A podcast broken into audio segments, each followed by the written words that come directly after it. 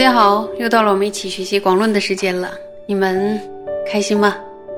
好，我们继续学，请大家翻开广论三百六十三页第五行，有找到吧？我们一起来看原文。又即缓心，仅成名分，犹非满足，犹须直取向策立分。如无着菩萨云：“于内住等住中有力力运转作意，此于久住心方便出二心时作。如是说。”那么这一段是在说什么呢？说只有极为放缓的成名内心的明分够不够呢？是不够的。那么还需要什么呢？还需要直取向的这个侧立分、景侧的部分。所以无着菩萨曾经说。在内住与等住当中呢，具有力力运转作意。力力运转作意的力力就是景侧的意思，运转就是有去入的意思。无着菩萨的这段话呢，是在九住心方便的前两住心的阶段，这个阶段中这么说的，意思就是呢，在初二种心的阶段是具有力力运转作意，所以必须。必须要有直取向的这个颈侧的这个部分。那么三摩地必须具备直取向的颈侧的部分的依据是什么呀？就是无着菩萨在宣说九住心中的说到的，前二心住心的时候，一定要必须刻意提起心力来修。我们再往下看，到修次出篇了，有找到吗？修次出篇亦云：除沉默者，当坚持所愿。修次中篇复云：次息沉默，必须令心极其明见所愿，当如是行。言心明见故，非说为是境界明显，是说心直取向。极显极坚，哪一本论了？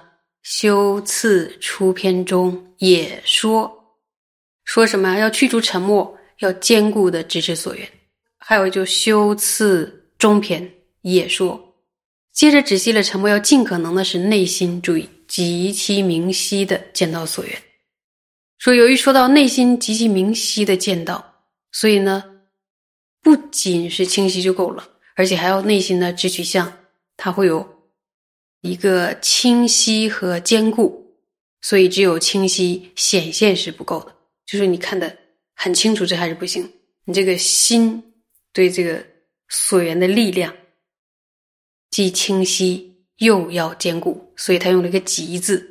所以说，直取向极其清晰、极其坚固。所以这段文的心明见呢，就是指明显分。心直取向极显极坚的这个“坚”字怎么理解呢？抓的紧紧的意思。所以在此处是针对明显分而说的，所以这个“坚”呢，并不是不散乱、不动摇的意思。然后明显分也不是就把事情看清楚、把所缘看清楚而已。注意。紧紧的抓住劲，这是有力道，不是说这样这样松松的持，而是而是有力道的抓紧。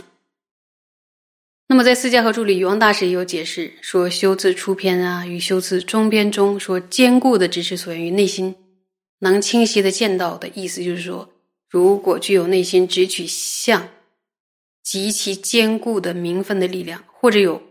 有力的内心就是一直正念的清净方法。这么修呢，也能遮除沉默，内心安住于持续的意念所缘的正念当中呢，直到这个心的力量，注意哦，这个心的力量还没有衰退之前，时时以正直观察，时时率而率而就一会儿会观察。那么观察什么呀？就是观察沉调是否升起，还要观察什么？哎呀，沉调是不是将要升起了？以及呢，时时要意念根本的所缘。这两种修法呢，都是维系正念的方法。因为呢，产生沉调的时候，就会出现妄念，在妄念当中呢，有遗忘所缘而产生沉调，以及呢，没有遗忘所缘，在正念的状态下产生的沉调两种。两者当中呢，遗忘所缘而产生的沉调是正念失去很长时间升起沉调，没办法觉察，就他那个觉察力很钝，所以一定是持心太过松散、松缓了、松散。因此呢，要用前面讲的第二种修法作为对治品，也就是要时时意念根本的所缘；而前一种修法就是在没有忘失所缘的状态下遮止沉调的出生，是升起。强而有力的政治之音所必须的。还有呢，柯主杰大师也在他的《指观难点笔记》中呢，也用点睛之笔说过：说清晰不只是清晰的现起那个所缘直取相的形象，而是呢那个心的直取相，清晰有力，相续不断的去入。我们再往下看。有找到行吧？修念之规，此即切要。未能知此，盲修之相，未修愈久，妄念愈重，则法之慧日反愚钝。诸凡此等有过甚多，反见自今有坚固定。说这种一指正念的方法极为切要，也极为重要。因为不了解这个方法而休息，有的修行人会出现一些相状，比如修持的越多越用功，妄念越重，还有分别拣择的这个智慧越来越迟钝等等，会出现呢非常多的过失。而出现了这么多过失，反而讲此这种过失还自诩为拥有坚固的等持。如果不了解细微的沉默，认为看得清很清楚，内心也安住在所缘境上，就是在修习什么，他就会呢有修的时间越长，然后他的妄念就越重，而且分别拣择的智慧也就越来越迟钝，有这样的危险哦，就越修越笨。很显然呢。就是这里边细分的沉默，被当做了真正的三摩地在修持，就会产生妄念越来越重、分辨诸法的智慧日趋钝劣的这样的过失。所以呢，对这个细分的沉默的了解，在教理上了解，在自己修订的时候的辨识是非常重要的，一定不可以粗心大意，要谨慎而行。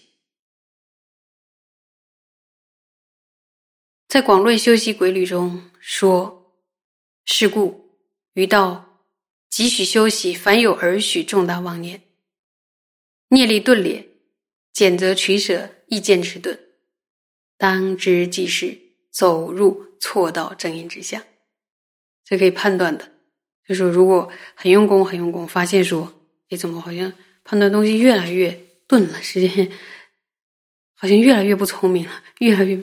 越检择的智慧越来越低，那可能就是修错了。那么掌中细托中也说过呢，说如果讲微细沉默，误认为正确的修行，连色界与无色界之果都成就不了哟。在现实中失念，然后会转趋严重，智慧也会变得愚钝，所以就像就像是刻意为了求生畜生道而修一样。因为他的慧力会越来越钝，这是什么呀？这就是不了解一指正念的方法的修行人有可能出现的过失，也可以说有可能出现的悲剧和危险。接下来呢，提出了一个问题，我们呢往下看：若为如前以念令心即所缘矣，尔时可否发起分别？侦查所缘善不善持？有人就问了，说：就像前面所说的，以正念把心安住于所缘，这个时候可不可以发起侦查？就是这个心像侦察兵一样侦查，善为直持所缘的这个分别心呢？也就是说，透过正念内心安住于所缘上的时候，可不可以用分别心观察？观察什么呀？他有没有善为直持所缘呢？既然修持正念的方法如此重要，那么正念将心安住在所缘境的时候，问题就是可否同时升起正知来观察心是否安住在所缘境上？就是这样一个问题。那么往下看大师是怎么回答这个问题？四个字：答。定须观察。如修次中篇云：“如是于随乐所缘安住心已。”于此应当如前相续住心，善安住矣。即应于心如是观察。为于所缘心善持耶？为沉默耶？为现外境而散乱耶？应作是念而观察之。大师马上回答这个问题说：“定须观察，必须观察，必须的。”那么。依据是什么？因为在修辞中篇中说，内心如此安住于所西域的这个所缘上之后呢，内心应当持续的安住在这个所缘之上。安住于所缘之后，应当观察内心有没有善为支持所缘。怎么观察？有没有善为支持所缘啊？是否沉默？然后是否现起外在的境界而导致散乱呢？由此可见，观察是非常重要的。对这个问题的回答呢是没有任何疑虑的，就是一定要观察。观察这几点呢，呃，大师也说的非常清楚，希望大家善为意念。今天就讲到这儿，谢谢大家。